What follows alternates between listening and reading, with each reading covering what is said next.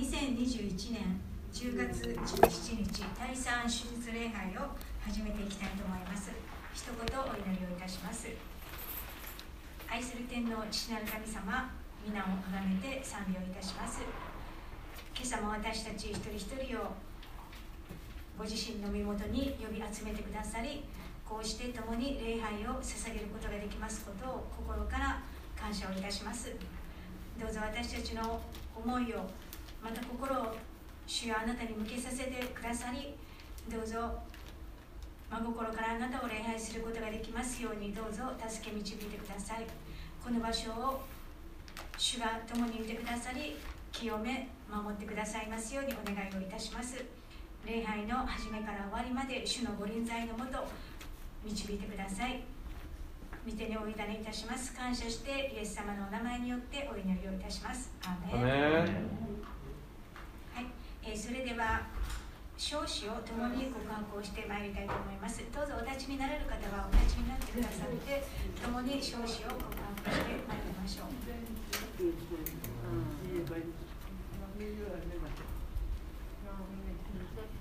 少子全地を主に向かって喜びの声を上げよう。喜びを持って主に伝えよう。喜び歌いつつ見舞いに浸れ知れ主こそ神主が私たちを作られた私たちは主のもの主の民その牧場の羊である感謝しつつ主の門に賛美しつつその大庭に入れ主に感謝し皆を褒めたたえよ主は慈しみ深くその恵みは常しえまでその真実は永遠に至るアメそれでは私たちの主を声高らかに賛美してまいりましょう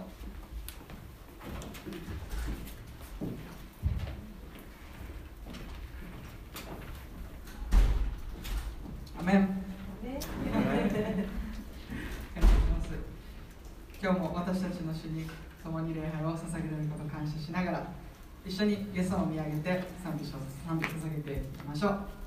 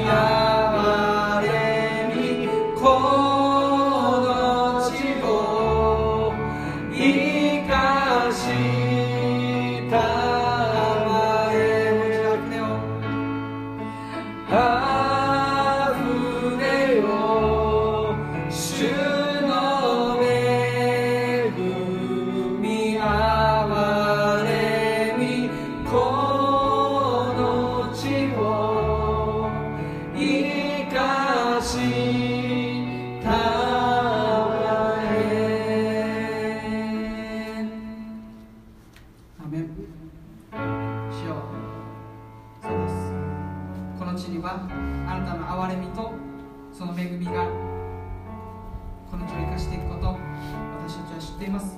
また信じています。どうぞ神様私たちの置かれている地にまたこの日本に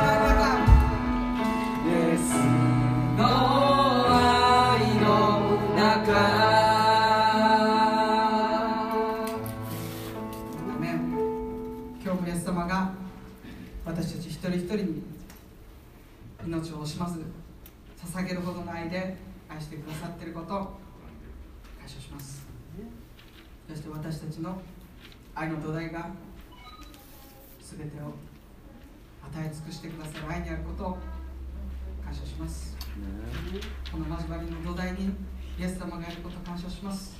そ様が愛があることを感謝します。ありがとうございます。その土台に立っている私たちが共に主をあなたを見上げます。その前に感謝ください。イエス様に願って祈ります。続けて賛美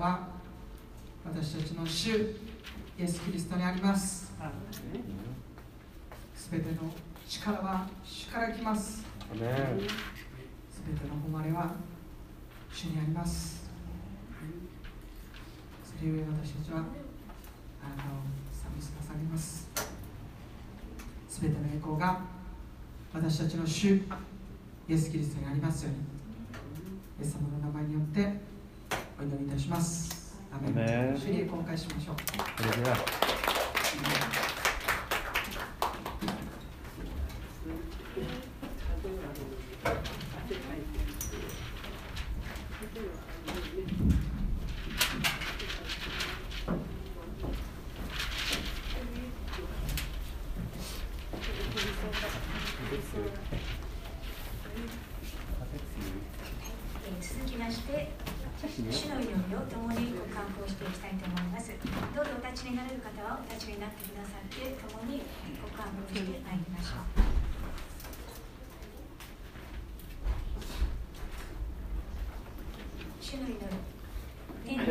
します我らの父よ願わくは皆をあがめさせたまえ御国を来たらせたまえ御心の天になるごく地にもなさせたまえ我らの日常の糧を今日も与えたまえ我らに罪を犯す者を我らが許すごとく我らの罪をも許したまえ我らを試みに合わせず悪より救い出したまえ。国と力と栄えとは限りなく何時のものなればなり。アメン。どうぞご着席ください。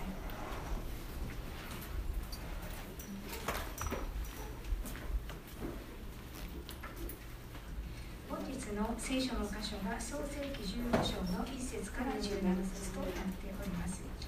創世記15章の1節から17節。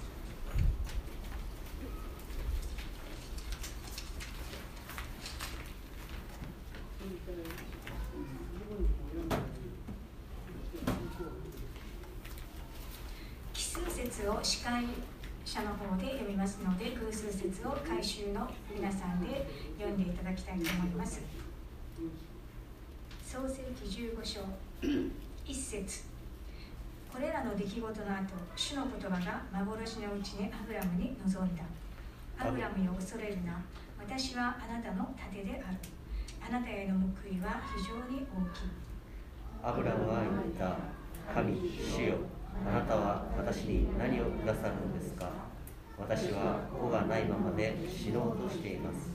私の家の相続人はダマスコのエリエゼルなのでしょうか？さらにアブラムは言った。ご覧ください。あなたが子孫を私にくださらなかったので私の家のしもべが私の跡取りになるでしょう。すると見よ主の言葉が彼に望んだそのものがあなたの後を継いではならない。ただあなた自身から生まれ出てくるものがあなたの後を継がなければならない。そして主は彼を外に連れ出して言われた。さあ天を見上げなさい。星を数えられるなら数えなさい。さらに言われた。あなたの子孫はこのようになる。アブラムは主を信じた。それでそれが彼の義と認められた。主は彼に言われた。私はこの地をあなたの所有としてあなたに与えるためにカルデア人のウルからあなたを導き出した主である。アブラムは言った。神、主よ、私がそれを所有することが何によってわかるでしょうか？すると主は彼に言われた。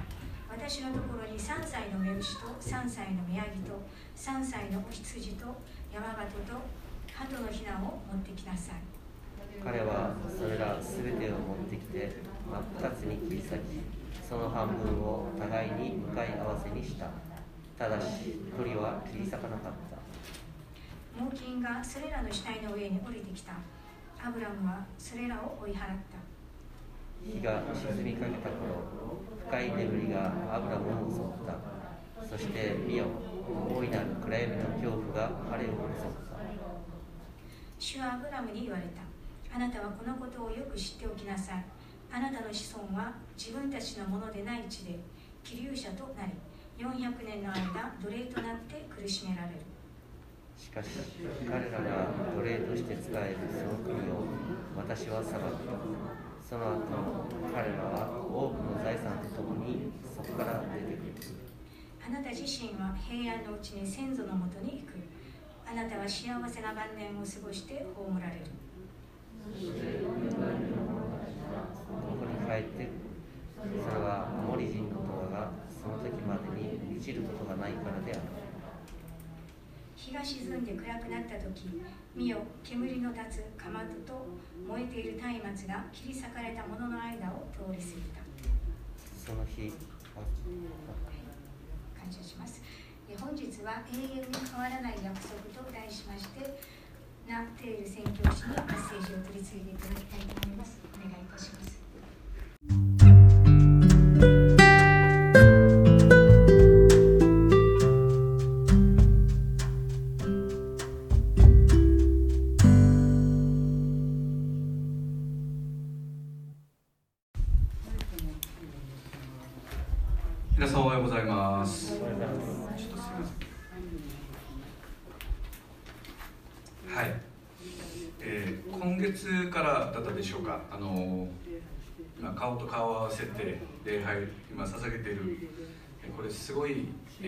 ですよね。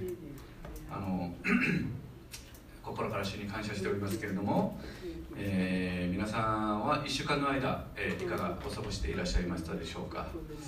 私はあのまあしておられる方はしておられると思いますけどとんでもない出来事がありましてこれメッセージできるかなと思ってたんですけど、うんまあ、でも神様が力をくださったので、えー素晴らしい主が私を、えーここに立たせてくださっていることを感謝します、えー今まだコロナが終わっているわけではないんですけれどもあのこういう形で礼拝できることコロナ以前の時代、えー2019年の11月の以前、えーその時皆さん想像あの覚えていらっしゃいますでしょうか？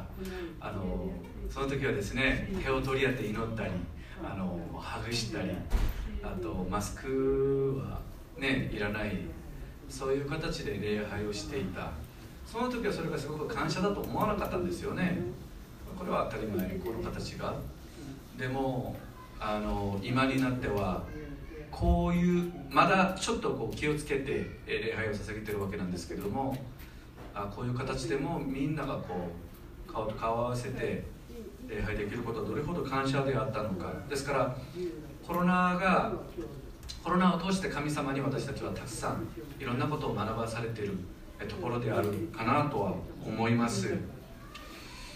えー今年はですね、あのーまあ、こういう時期を過ごしているんですけれども、えー今世界中、まあ、日本もそうなんですけど今、えーワクチンの接種率がだんだんこう上がっているので、えー今年をうまく過ごしていけばもしかするとその来年ぐらいには、まあ、マスクなしで、えーまあまあ、ウィズコロナと言いますでしょうかまあ、普通のそういう風邪みたいに、まあ、そんな感じで克服して生活できるかもしれないかもしれないというか可能性があるという、まあ、そういう専門家の、意見とかも今耳にしておりますので、まあ、希望を捨てずに、えーみんなでですね力を合わせて祈って、えーこの時期を過ごしていけたらなと思っております。はい。えーさて、え今日のメッセージに、え入らせていただきたいと思いますけれども私たちは人生の中でたくさんのこう出会いがあります、えーこう最初の出会いって何でしょうか？私たちがこう人生の中で一番初めて出会う。それは親との出会いですよね。私たちはこう自然とあのこう、まあ、石から生まれたわけではないですのであのもちろん私たちはこう親を選べなないんですけれども、えー親から私たちは、えー生まれてきてそして兄弟あるいは家族そしてこう親戚友達、えーまあ、成長しては、まあ、職場とかまあ、そういうところでいろんな人々に出会うわけであります。でそういう出会いの中で私たちはまたこういろんなさまざまな約束を、えー、結ぶことが多くないでしょうか？で皆さん約束というのは何でしょうか？約束。約束はですねこう互いが信頼しているという、えー、ことに、えー、基づいて、えー、結ぶことですよね。ですからある意味約束は、え、信頼関係の、まあ、結果とも言えるかと思います。しかし約束はですねあの法律的な効力はないんです。ですよね。あの約束を、まあ、知っててもしという約束が守れなかったとしても警察に捕まえることはないんですけれども。でも契約はいかがでしょうか皆さん。契約。契約は約束よりはもうちょっと、えー、まあ、もうちょっとじゃないかもしれませんけども、えー、こう拘束力を持っていますしそして法的な効力も発生するものであります。はい。そして契約にはこの契約を結ぶ当事者2人の義務が伴います。そしてある方の方が違反した場合あの契約を守らなかった場合、には法的そして道徳的な責任も取らなければならない。そういうものですよね。ですからこう車を購入したり家を買ったり、えー、不動産売買をしたりそしてこう職員の雇用契約、まあ、こういうのには単なるこう約束ではちょっとできないことですよね。契約じゃないとこの、えー、かんあのそのことが成り立たないというか。はい。で今日の創世記の箇所、えー、15章では、えー、神様となんと人間が、えー、約束もしくは契約を結ぶ、えー、そういう場面がそういう話が出てきます、えー、今日も皆さんと共に、えー、漱石の箇所を共に探っていけたらなと思っております。はい。えー、まあ今私だけがですね、えー、今使徒教伝じゃなくて使徒の働きじゃなくて、えー、創世記旧約聖書を今辿っているわけでありますけれども、えー、今日いきなり、えー、先先月ですよね。先月アダムとエヴァの3章から罪を犯した、えー、事件からだいぶ飛んで15、えー、章に来ています、5倍飛びました。はい。3×5 枠15ですから。その間にも、えーえー、カインとアベルとか、まあ、ノアの箱舟とか、まあ、そういういろんなこう話はあります。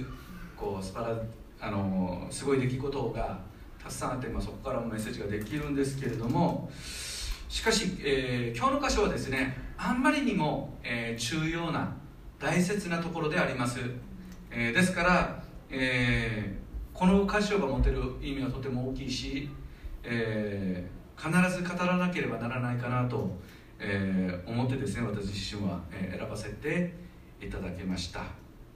はい、えー、この箇所を、まあ、読んで、えー、皆さんは、まあ、きっと創世記をだいあの大体、えー、読んでおられたと思いますので、えー、大体どういう内容かは、えー、ご存知かと思います。アブラムアブラムを、えー、カルテアのウルというところから、えー、原の地域から、えー、一つの大きな民族を建てるために神様は、えー、アブラムを、えー、カナの地から、カナンの地に、一人のアブラを導き出して、契約を結ぶ、という箇所であります。これは普通のことじゃないですよね。神様が聖書に出てくる全ての人々となんか契約を結んだあの約束したわけではない。ですからこれは極めて特別なことで、えー、これは、えー、素晴らしい出来事であることには間違いがございません。であの、今日の箇所は実は12章1節から4節にも出てきますし13章1節あ14節から17節にもあります、えー、あることが今日の箇所でこう公に、えー、確証され、公認される、えー、ところであります。今日実はあの用意するべきだったんですけれども、え、後ほど、え、皆さんが、直接、聖書をお読みになっていただけたらと思います。創世紀12章の1節から4節で神様の祝福の約束契約というものが宣言されます。アブラハムに、告げられますけれどもその後13章14節から17節でそれが、え確認されます。本当に祝福するよと。で、今日の、箇所でそれを儀式を行うっていうか、えー、皆さんこう飛行機、えー、海外とか、えーまあ、国内もそうなんですけど飛行機、えー、買われたことあありますよね。こう飛行機最初、まあ、最近はオンラインで予約するものですから、えー、予約しあのこうあの日程をこう全部チェックしてあの席を決めたらまずはこう予約という形でこう出てきます。あお金お金を支払ってでもですね。で後ほどこうサイトをちょっと、えー、あの見ますチェックしてみますとそれが確約というふうな形であのこうチケットが取れるようになるんですけども、まあ、そういう感じですよね。はい。とにかくはい。えー、この時はえー、アブラハムじゃなくてアブラムという名前で、えー、アブラム登場しますけれどもまだですねこの時はアブラムの、えー、妻、えー、サライ。この時はまだサライです。サラじゃなくて。で妊娠してない、えー、子を産んでないので、えー、アブラムではなくアブラムとなっています。こう先ほど読んだ一節ではですねアブラムのえー、幻の中で、神様の強い臨在が現れます。その時に、神様がアブラハムに一番こう初めて語った言葉が何だったでしょうか？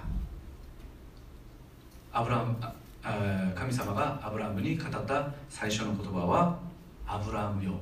恐れるな」はい。恐れるな。一番最初に恐れ恐れるなと語ってくださいました。私はあなたの盾である。あなたへの報いは非常に大きいでありました。こう励ましと、えー、こう力づける言葉なんですよね。で神様は一体何をしておられたがゆええー、アブラハムにこのようなことを語られましたでしょうか。この時のアブラハムの心理の状態はどうであったでしょうか。何を恐れていたのか。実は14章でですね14章を見ると、えー、ロットがこうさらわれてですねでロット救出ロットを救出するためにダンという地域でですね、えー、戦いがありました。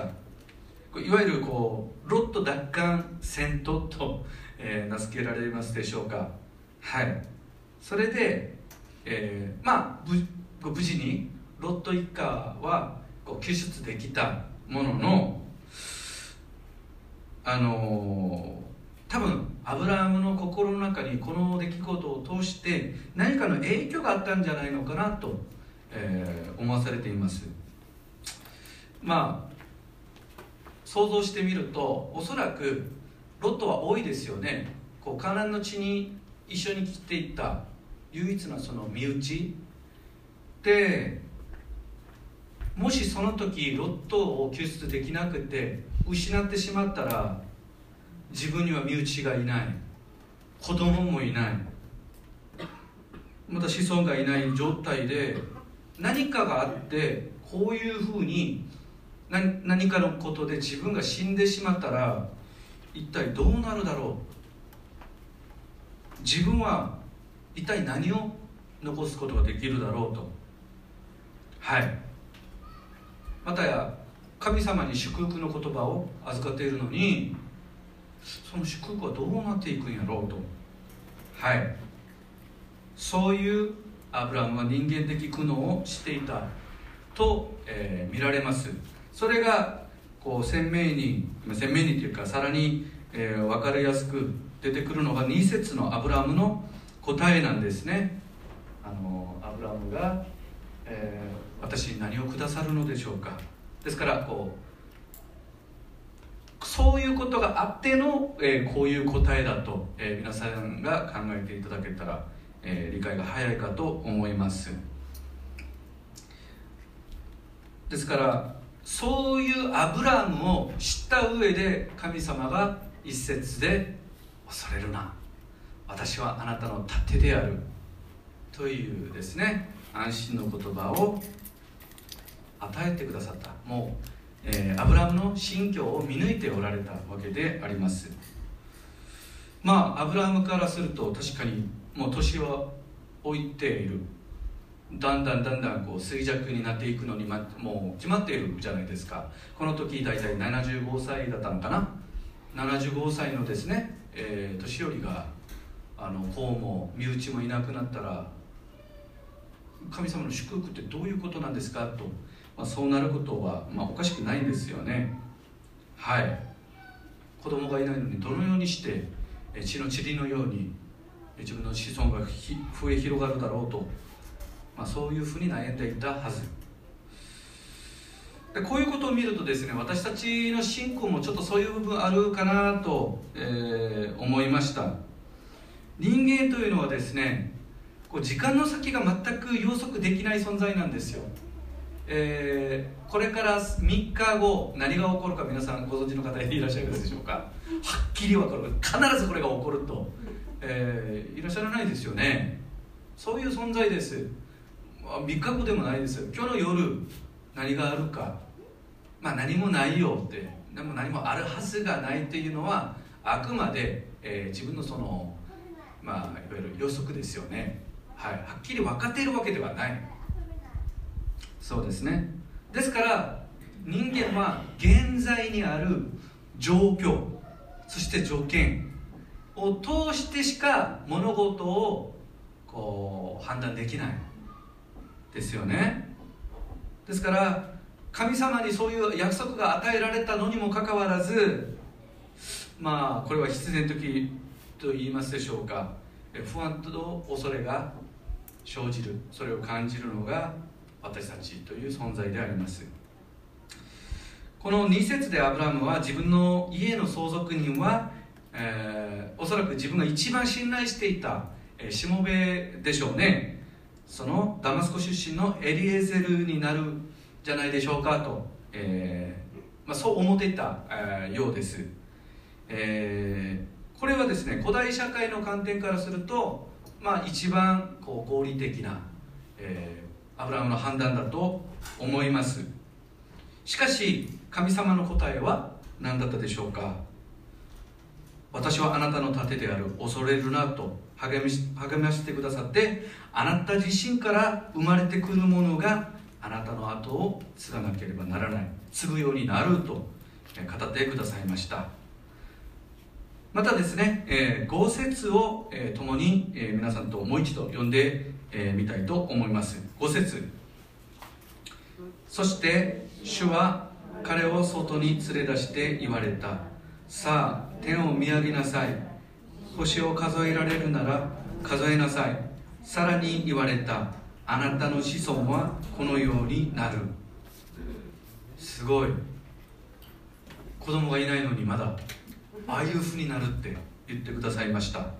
で続く、えー、6節を見るとですね、えー、今日の最初のポイントなんですけども信仰というものがどれほどすごい力を、えー、持たす、え、ものであるのか、え、それが書かれています。じゃあ6節ともに、えー、読んでいただけますでしょうか。6節。アブラハムは主を信じた。それでそれが彼の義と認められた。皆さんこの6節をこうゆっくりとですね注目してこう深く考えながら読む必要があります。まずこの文章で出てくる、えー、6節ですね。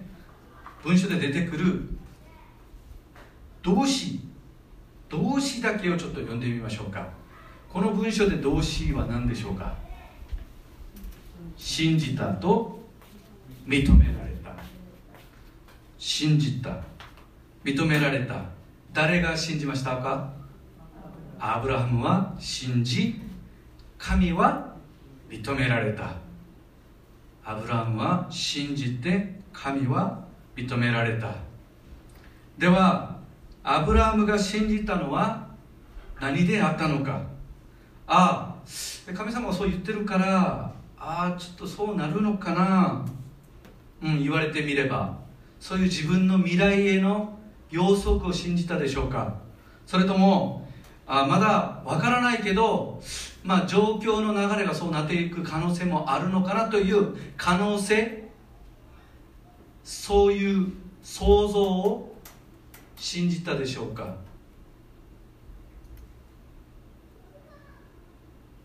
まずアブラムが何を信じたのか。目的語を見てみましょう。アブラムは何を信じましたか？主を信じました。はい。アブラムは主を信じた。英語の聖書にはアブラハム believed the Lord って書いてあります。同じです。主を信じた。アブラムが考えられる全てのその状況や神様が語られたその御事お言葉の論理などを信じたわけじゃなくてそう言ってくださる神様ご自身主を信じました。神様存在神様の存在そのものを信じたわけであります。だからこそ神様はそれを義と認められた。アブラハムの持つ信仰はですねアブラハム存在そのものとして義と認められました。アブラハムの信仰が義と認められてアブラハムがアブラハムご自身も義と認められたわけであります。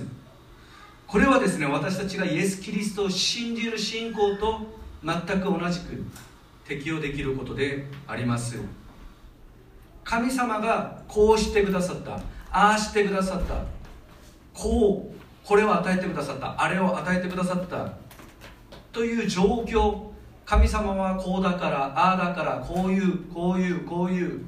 という論理を信じてる。ことじゃないそれはきっかけに過ぎません。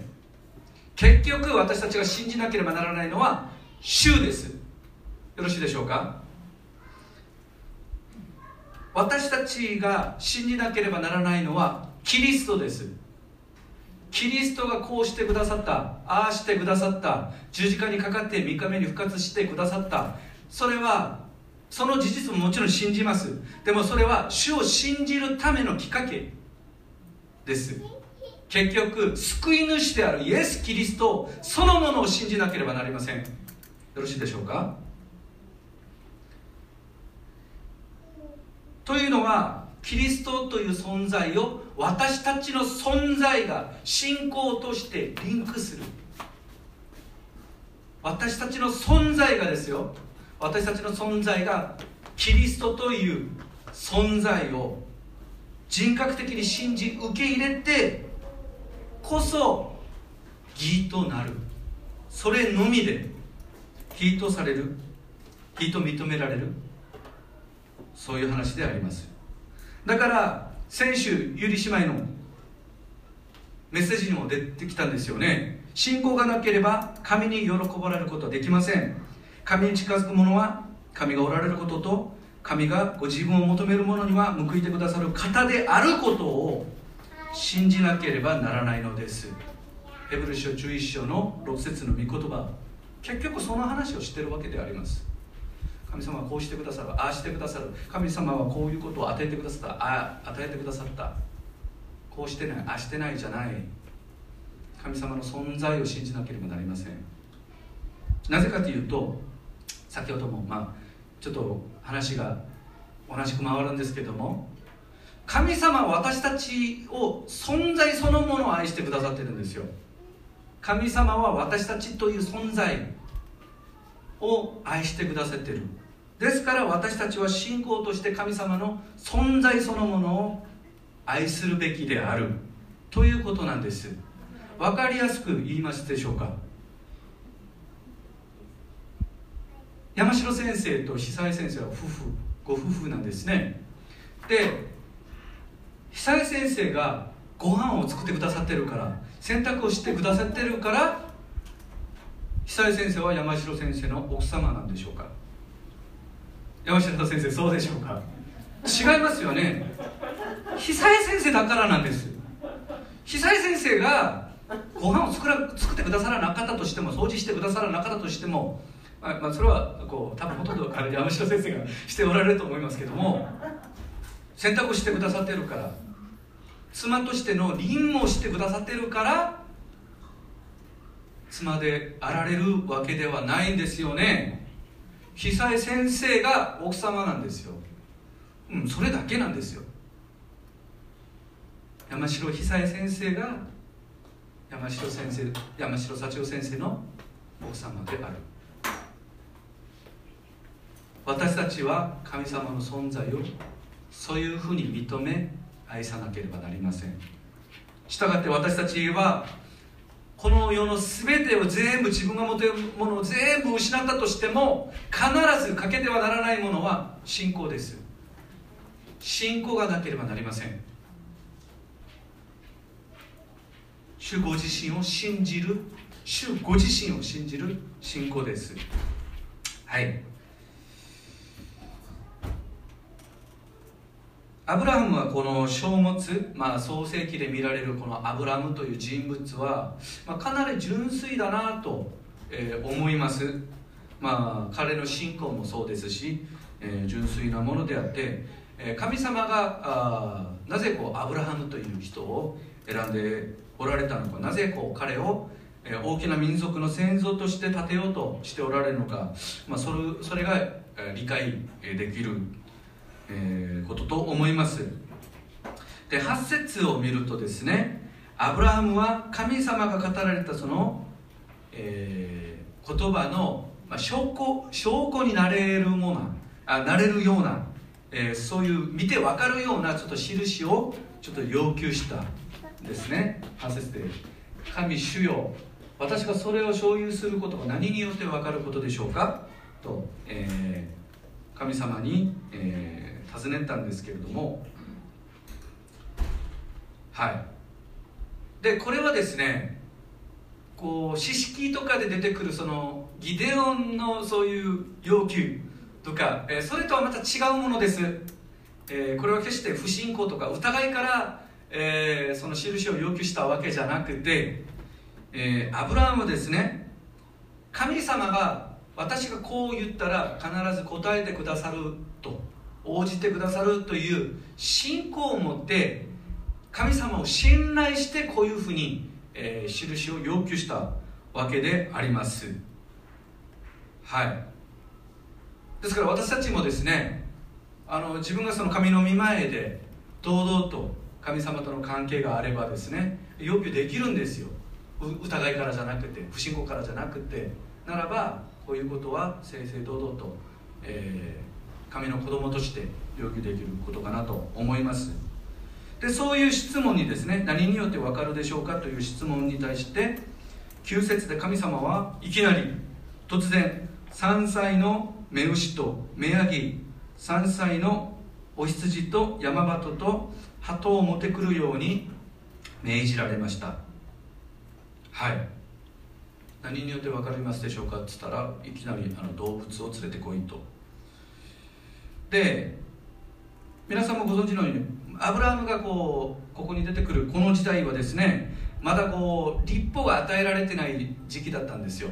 あの、まあ、国家という概念もちょっと薄くてまだこう法律とかそういう、まあ、礼拝法とか、まあ、そういうのがまだ定まっていない時代だったんですよね。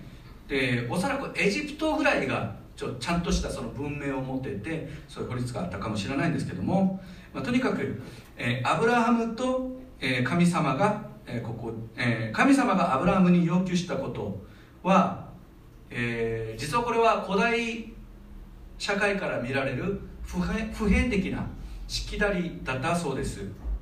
あの特にこれは契約とか同盟関係を結ぶ時に、え、行う儀式で、え、あったそうです。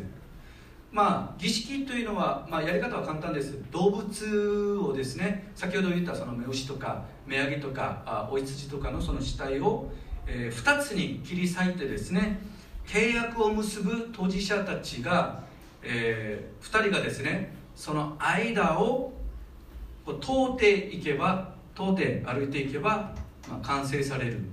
今の契約の形とは全然違いますよね。今の契約だったらこう書類を渡してお互いにサインしてのかハンコを押したら終わりなんですけどなんとこの時は動物が必要だったっていう動物をはい肉をですね2つに避ける必要があるっていうまあそうなんですけどもでもここでアブラハムと、えー、神様がこのようにしようとすることにはなんと特別な意味があります。それはもうちょっと後で説明させていただきます。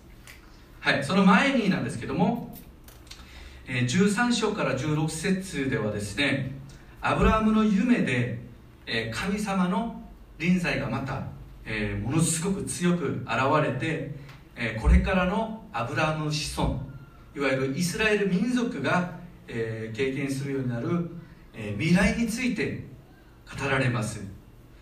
内容は皆さんもよくご存知の内容ですよね、えー、イスラエルと呼ばれるようになるヤコブがですねこう息子たちが、えー、12人12人、えー、いましたけれどもその中でこう美しくて、えー、ものすごく、えー、なんて言うんでしょうかあの結構、まあ、ちょっと特別な感じのヨセフという、えーえー、少年がですね息子がえー、ある日ちょっと夢の話をしててですね兄弟と、えー、父の前で。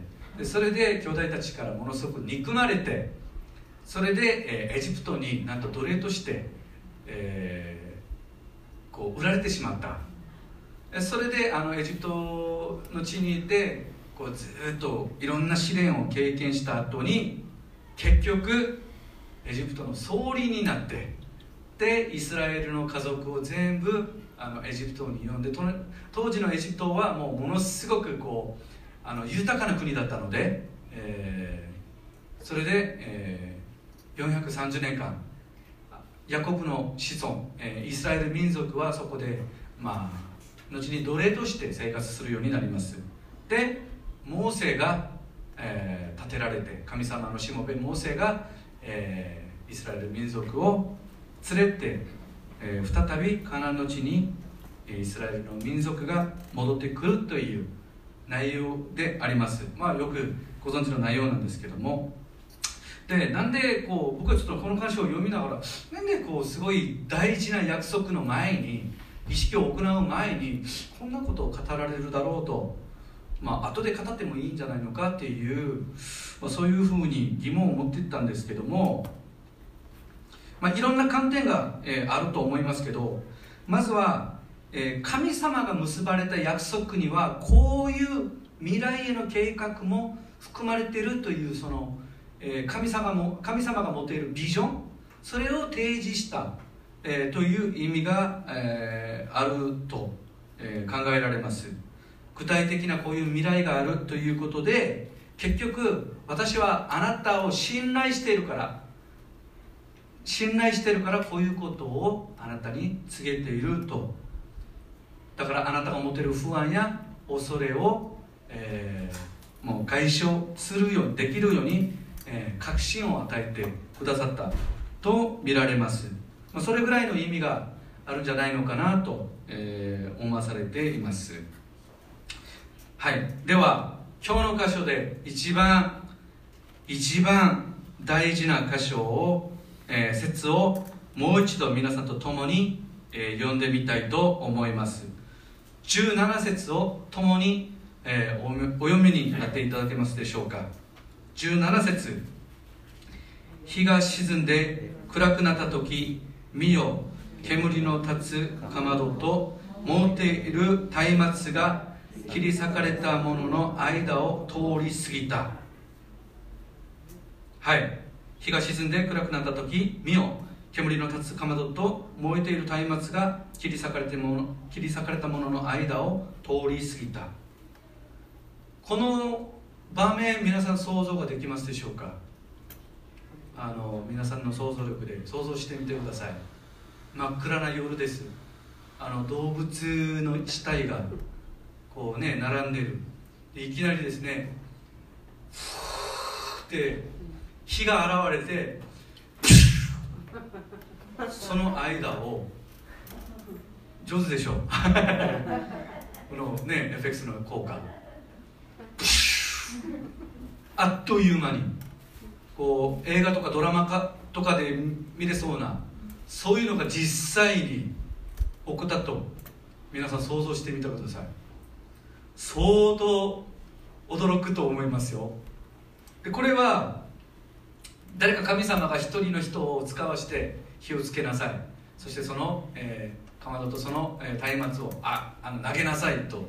そういうふうに起こったことじゃありません。神様のものすごく力力強いもう言葉もちゃんと出てこないんですよね。あまりにも 力強いから。強力な臨在が火という形で燃え上がっていきなりパーンとその間を通っていった。そういう、えー、場面なんですけども。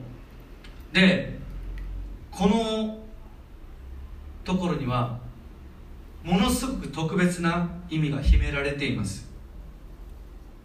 この、まあ、先ほど言いましたその、えー、説明しました旧節の同盟儀式。契約のセレモニーはですね必ず2人がその間を通ら通らなければなりません。しかし神様は人間じゃないんですよね。神様は実際に、えー、こう見える形の人間じゃないじゃないですか。存在しておられるけど。ですから結局どういう話ですか？アブラームがそこを通らなければならなかったんですよ。でもここで見ると17節を見ると誰がその間を通ったんですか？誰が通ったんですか？神様じゃないですか。神様一人でその間を通られた。もともとはアブラハムだけが人間だからもちろん契約は2人が結ぶけど人間が一人で歩そこを歩いて通らなければならないことだったのに神様がお一人がそこを通られた。これは一体何の意味？どういう意味でしょうか？実はこの旧節に書かれたこう2つの動物を切り裂いてその間を通るというのはこの契約を結ぶ2人がですね自分たちの命の代わりにこの動物を殺してその命を捧げて結ぶという。命を担保にした。命を懸けた。そういう意味を持つんです。ですからもしこの約束の儀式を行った後に誰かが方の方がこれをもし破ったらあなたはこういうふうに死ぬ。真っ二つに切り裂かれて死ななければならないというそういう儀式だったんです。でも神様は一人でその間を通られたというのは神様がアブラハムの命まで背負ってその間を通られたわけであります。よろしいでしょうか。神様がアブラハムの分まで背負ってあなたの命も私の命も私が全部背負ってその間を通るという。なぜ神様がこう日が沈んでこう暗闇の中でこういうことを燃えてる松明という形として現れたのかそこを通られたのか。暗くなればなるほど光はものすごく明るく輝くものなんです。ですからこのように暗闇がやってくるときに明るくて力強い神様のこの光の松明が私たちをその闇から解放させてくださるという意味なんです。3歳の目牛目ヤギ3歳のお羊この3歳3歳というのは何を要表するでしょうか？イエス・キリストは3年の交渉外を過ごされた後に十字架にかかられました。もともと私たちが私たちがその道を歩くべきだったんです。ビアドロローサ。カルボリの丘カルバリの丘その道をですねその十字架を背負って鞭に打たれて傷を傷だらけで血を流して歩く道は私たちが歩くべき道だったんです。でイエス・キリストが全部背負ってそこを歩いてくださった。歩んで通ってくださった。そして死という闇の力を打ち破ってですね光を通して私たちを罪から解放させてくださいました。その約束の結果が今ここにいる私たち一人一人です。あえてわざわざそうしてそうしてくださらなくてもよかったんですよ。神様そこまでしてくださらなくてもよかったんです。そうなさるそうしてくださらなくても契約は結べたんです。こんな儀式がなかったとしても。でも神様は私はあなたを必ず必ず祝福するからあなたを大いなる大きな民族としてその戦争として立てるからこうしようよ。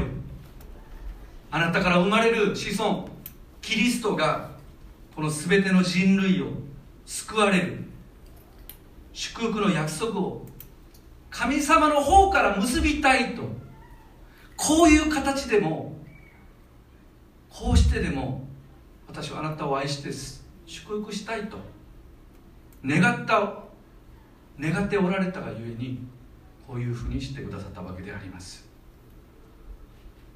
アブラハムの約束は今私たちがキリストを通して同じく約束されたことであります。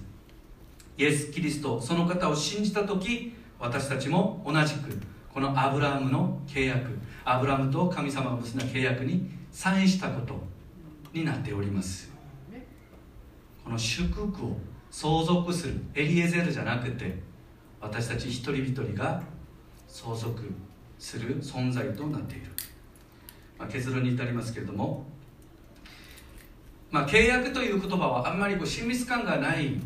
ちょっとこうねあの冷たい言葉冷たい単語かなと思いますけれどもだからかだからかちょっと分かんないんですが韓国では、えー、原訳言葉に約束書いて原訳という表現をよく使いますけれどもでも契約はあの上論で皆さんに申しました通りに強い厳しい法的な効力を持っています。責任が責任が伴います。ということは言葉を変えて言えば神様とアブラハムが結んだこの契約は単なる約束じゃない。約束しようかというそういう約束じゃない。強力な力強い祝福の契約でありそしてイエス・キリストの十字架と復活を通して永遠に持続できる契約であること。皆さん覚えていただきたいと思います。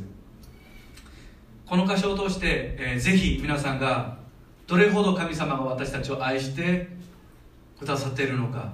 どれほど私たちは神様に祝福され大事にされているのかを知るようになったことと信じ、えー、感謝しております。これはですねアブラハムが神様アブラハムの方から神様そういうふうな契約ちょっと結びません？ねだったわけじゃありません。彼が願ったわけじゃありません。